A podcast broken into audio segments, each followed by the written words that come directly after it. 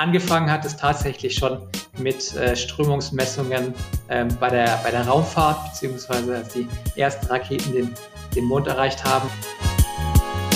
Man kann sich vorstellen wie so Disco-Nebel.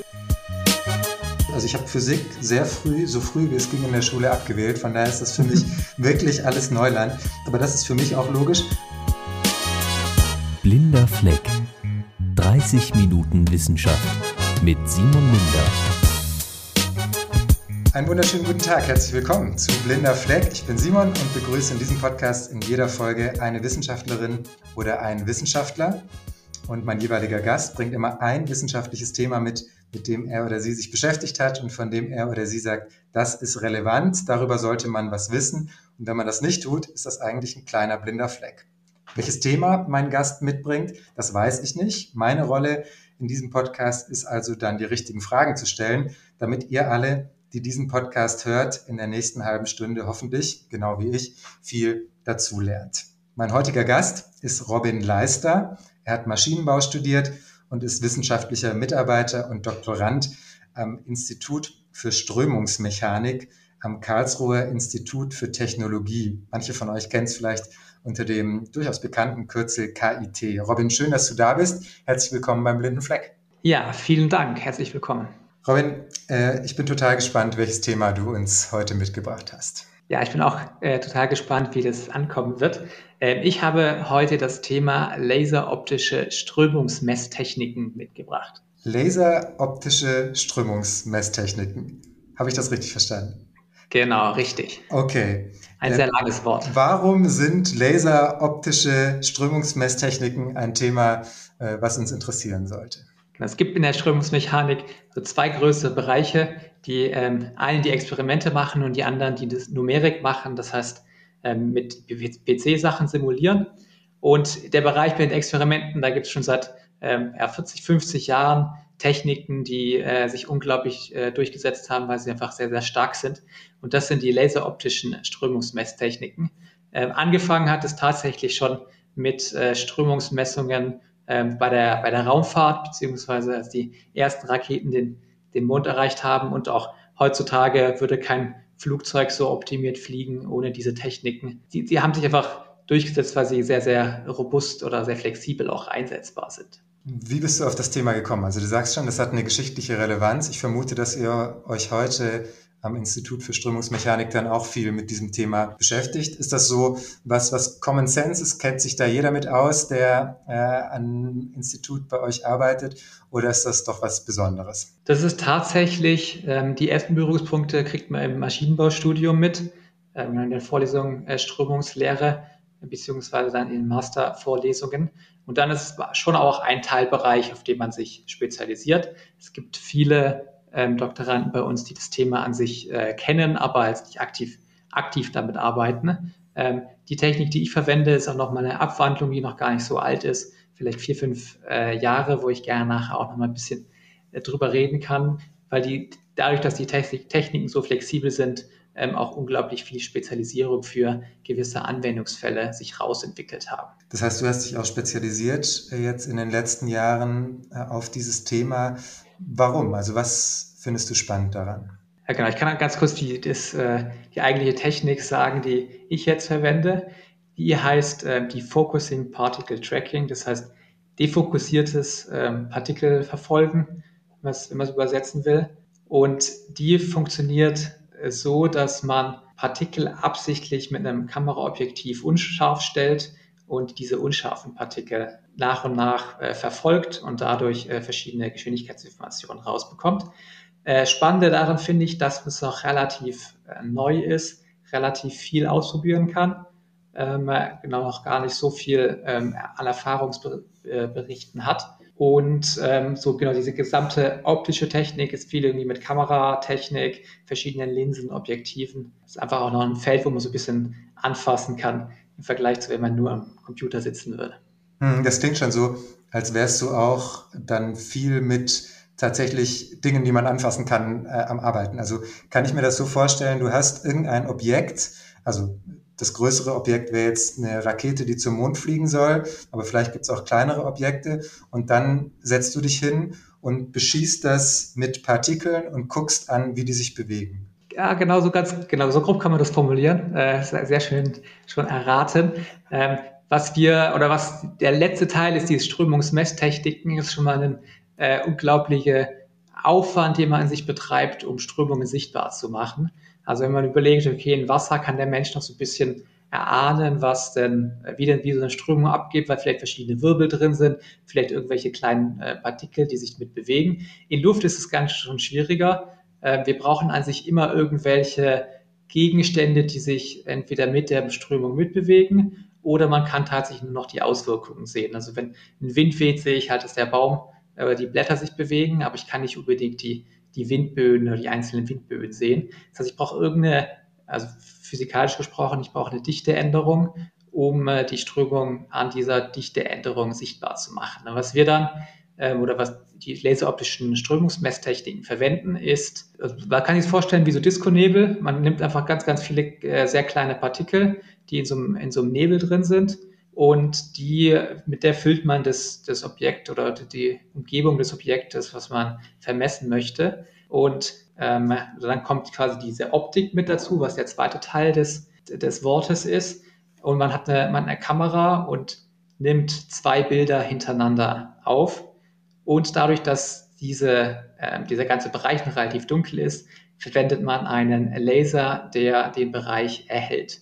Und den kann man eigentlich auch als Taschenlampe, man kann auch eine Taschenlampe verwenden, wenn die mhm. Taschenlampe es schaffen würde, ähm, in sehr kurzer Zeit ein sehr helles Licht zu erzeugen. Da das aktuell gerade noch ein, ein Laser schafft oder sehr hochleistungsvolle LEDs, nimmt man eins von den beiden. Man hat also dann ähm, Partikel in einem Raum, die beleuchtet werden mit einem Laser und macht mit der Kamera hintereinander zwei kurze Bilder. Und dadurch, dass man die, die Zeit kennt, mit der die Bilder hintereinander aufgenommen worden ist, kann man einzelne Partikel von Bild A zu Bild B zuordnen. Und dadurch erkennt man dann die Verschiebung, man kennt die Zeit und man kann physikalisch die Geschwindigkeit dieser Partikel berechnen.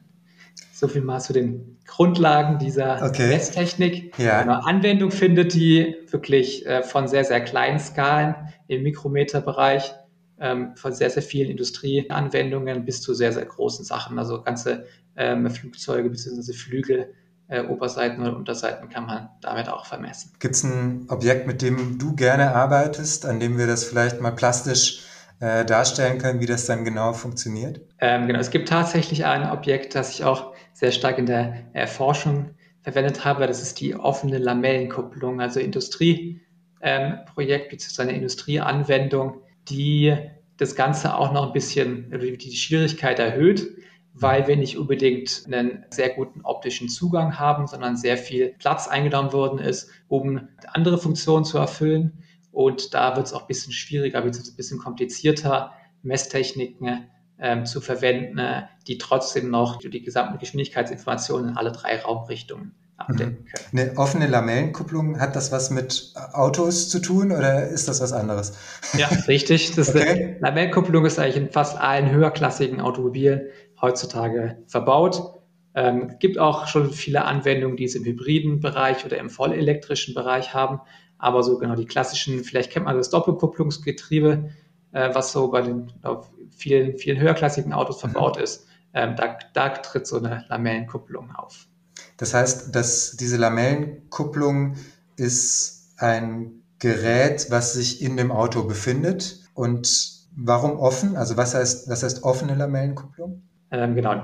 Die Lamellenkupplung an sich verbindet den Motor mit den Rädern, beziehungsweise mit dem Getriebe, so ganz vereinfacht mhm. gesprochen. Und im offenen Zustand ist diese Verbindung nicht mehr physikalisch schließend, sondern dann treten Effekte auf, die, die ich mir anschaue. Dann ist nämlich ein Spalt zwischen der Abtriebs- und der Antriebsseite. Der ist ungefähr so 250 Mikrometer bis äh, 0,5 Millimeter groß. Und in diesem äh, Spalt ist Öl und dieses Öl vermesse ich mit der Messtechnik, äh, diesem Defocusing Particle Tracking. Okay, also es braucht zwischen, das ist ja logisch, es braucht, also ich habe Physik sehr früh, so früh wie es ging in der Schule abgewählt, von daher ist das für mich wirklich alles Neuland. Du hast, aber das ist für mich auch logisch, du hast den Motor, du hast die Räder und du hast dazwischen diese Kupplung und genau. in dieser Kupplung ist ein kleiner Spalt drin, maximal 0,5 Millimeter, richtig? Richtig, genau. So, ja. Und da ist Öl. Und jetzt ist die Frage, wie sich dieses Öl zu bewegen hat. Ist das die, genau. ist das die Frage, um die du dich kümmerst? Genau, also es gibt dann an, diesen, äh, an der einen Seite, an dieser einen Lamelle, gibt es äh, unterschiedliche Geometrien, die aufgebracht werden und wie die interagieren mit der Strömung. Das schaue ich mir an.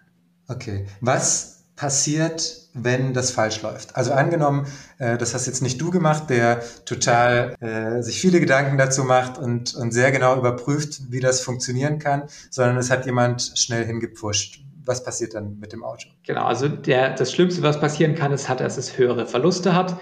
Die können im, äh, im kritischsten Fall im einstelligen Prozentbereich sein, 5, 6 Prozent höhere Verluste. Und genau um das zu optimieren, hat man dann das äh, Forschungsvorhaben gestartet. Das heißt, Verluste äh, im Sinne von, man gibt mehr Energie rein, mehr Benzin rein und kriegt eine geringere Leistung. Genau, wenn man auf, auf der Benzinseite sieht, man braucht einfach mehr Sprit pro 100 Aha. Kilometer oder aber beim rein elektrischen Fahren, man kommt halt nicht so weit. Mhm. Das heißt also, wenn sich jemand hinsetzt, also das ist ja, jetzt beginne ich die Tragweite und die, die Relevanz darin auch, auch richtig zu sehen. Also wenn sich jemand hinsetzt wie du und diese Sache optimiert, dann sorgt das am Ende dafür, dass mein Elektroauto weiterfährt, dass ich, wenn ich einen Verbrenner habe, weniger äh, Sprit verbrauche. Das heißt, es ist auch ein, ein Klimaschutzthema, oder? Also mit dem du dich am Ende beschäftigst, um äh, dafür zu sorgen, dass diese Autos ein bisschen weniger verbrauchen oder ein bisschen weiterkommen. Genau, also es ist schon eine Optimierung im äh, kleineren Bereich, ja. aber es ist tatsächlich auch die äh, große Motivation dahinter, dass man es eben schafft, ähm, weniger Rohstoffe zu verbrauchen, beziehungsweise insgesamt weniger Energie pro äh, Auto oder pro Person dann äh, verbraucht. Ja, aber fünf bis sechs Prozent finde ich schon relativ viel. Also wenn man sich anschaut, wie weit die Elektroautos inzwischen fahren, wie sich das auch gesteigert hat, fünf bis sechs Prozent klingt für mich schon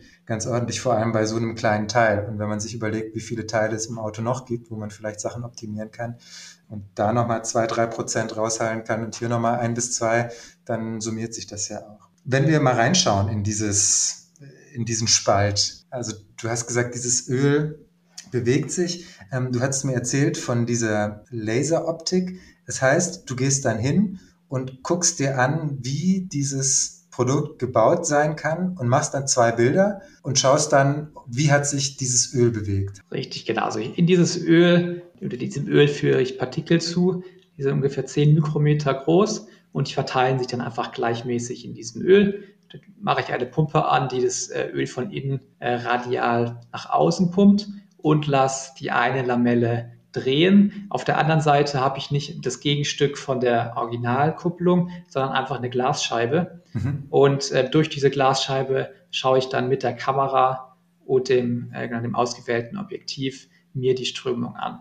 Der Laser kommt also ein bisschen schief, schief oben und macht einfach nur zwei kurze Lichtblitze, mhm. Um in der Zeit, wie das Bild gemacht wird, die, die Beleuchtung stattfinden. Und das Besondere an der Messtechnik, die ich jetzt verwende, ist, dass ich auf die Glasscheibe ja frontal drauf schaue. Das heißt, eigentlich würde ich es nur schaffen, ähm, Verschiebungen bzw. Geschwindigkeiten, ähm, die planar zu dieser Ebene sind. Was heißt planar? Wenn ich ein Koordinatensystem betrachte mhm. und die, ähm, die Z-Achse meine Achse der Kamera ist, das heißt, ja. es geht von der Kamera durchs Objektiv mhm. auf das ähm, auf die Kupplung drauf, mhm. da kriege ich es in, in, der anderen Ebene, das heißt mhm. in der XY-Ebene. Okay. Und die, das heißt, die Verschiebungen würde ich mit den zwei Bildern relativ gut rauskriegen, weil ich einfach eine Partikel suchen kann, was sich halt ein bisschen weiter nach rechts, links, oben oder unten bewegt hat. Aber die Geschwindigkeiten, die in dieser Ebene der, äh, der Kameraachse liegen, die sind schwieriger zu finden, mhm. äh, weil ich sehe auf dem Bild nicht unbedingt, ob es nach vorne oder nach hinten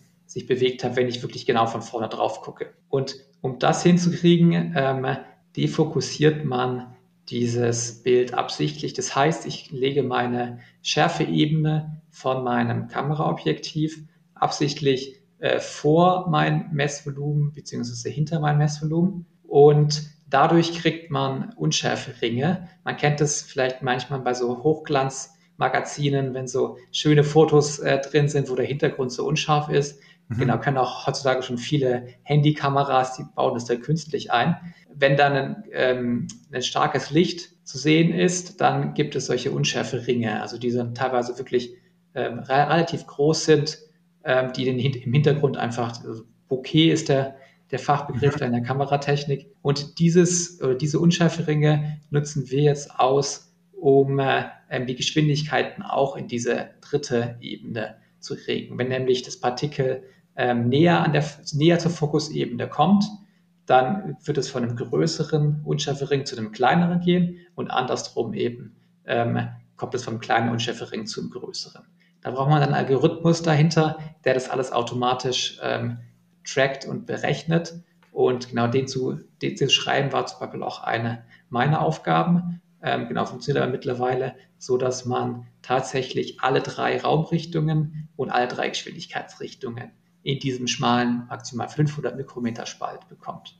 Das heißt, du kannst in diesen Spalt eben nicht mehr nur zweidimensional reinschauen, sondern dreidimensional und hast dadurch genau, das komplette Bild. Ich kenne dieses äh, Bokeh-Feature vom iPhone, von dem Porträtmodus. Ist das das? Dass quasi ja, genau. die, die Person, die vorne im Bild ist, vielleicht haben manche von euch schon mal so ein Bild gesehen, total scharf abgebildet ist und alles, was im Hintergrund ist, seien das äh, Bäume oder das Meer oder irgendetwas anderes wird dann eben nicht mehr so scharf gezeigt, sondern ist dann so blurry und, äh, und eben nicht mehr zu sehen. Genau.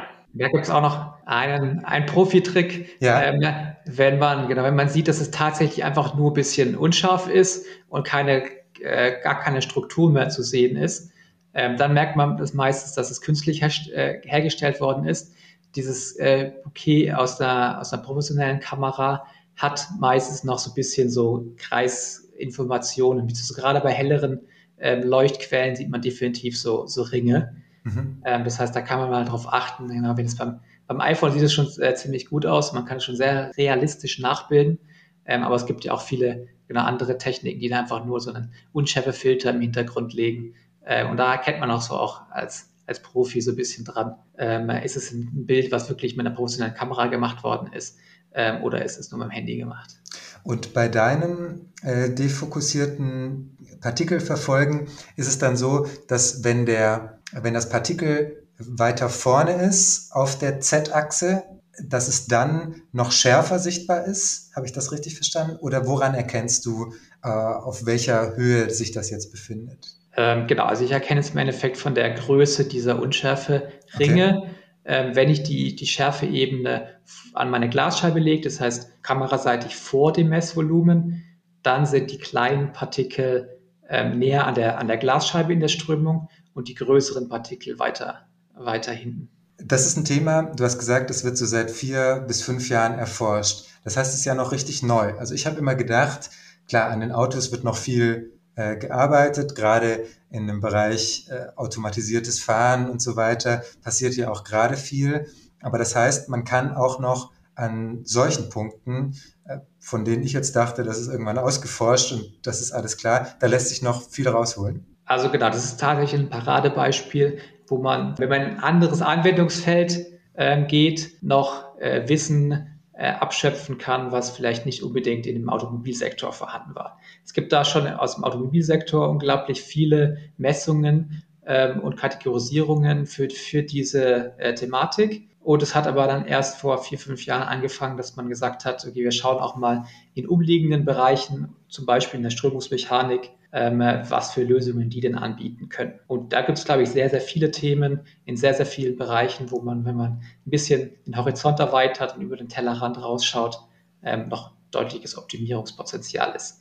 Ist immer so ein bisschen der naive, die naive Überlegung, die ich auch hatte, als ich das Studium angefangen habe, dass es Experten gibt, die sich zu allem schon überall Gedanken gemacht haben. Je, genau, je länger ich in der wissenschaftlichen Karriere bin, merkt man, dass man irgendwann entweder selbst der Experte werden muss, aber dass man auch zu sehr, sehr viel gar keine Ahnung hat und ähm, die erst generieren muss, beziehungsweise so ganz kleine Schritte machen muss, um den nächsten Erkenntnisprozess zu bekommen.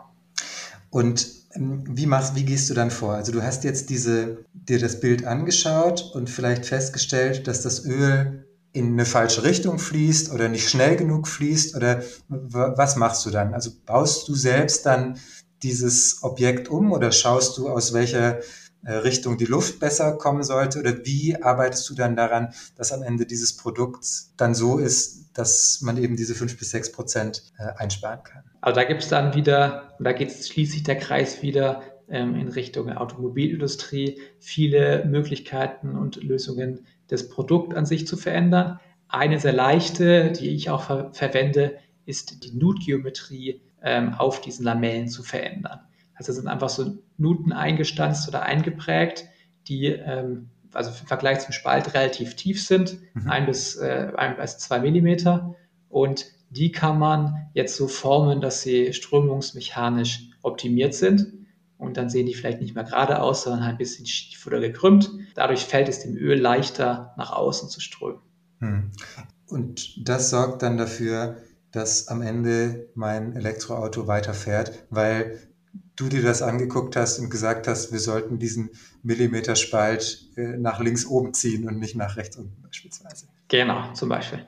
Äh, das ist hochinteressant. Ich finde das super spannend. Und äh, arbeitest du dann auch mit Leuten zusammen, die sich äh, um die Geräte im Auto kümmern, die dann davor und dahinter liegen? Oder wie muss ich mir das vorstellen? Oder ist das jetzt dein Forschungsbereich? Du kümmerst dich um diesen kleinen Spalt und was die, was Porsche und Daimler dann am Ende damit machen, ist ihre Sache. Wie, wie kann ich mir das vorstellen? Genau, also ich, tatsächlich hier im Institut bin ich der Einzige, Einzige der sich diesen Anwendungsfall anguckt. Mhm. Und für die, äh, oder von der wissenschaftlichen Seite geht es bei mir tatsächlich auch mehr um diese Messtechniken beziehungsweise die Adaption oder die Generierung von neuen Messtechniken in so kleinen, dünnen Spalten.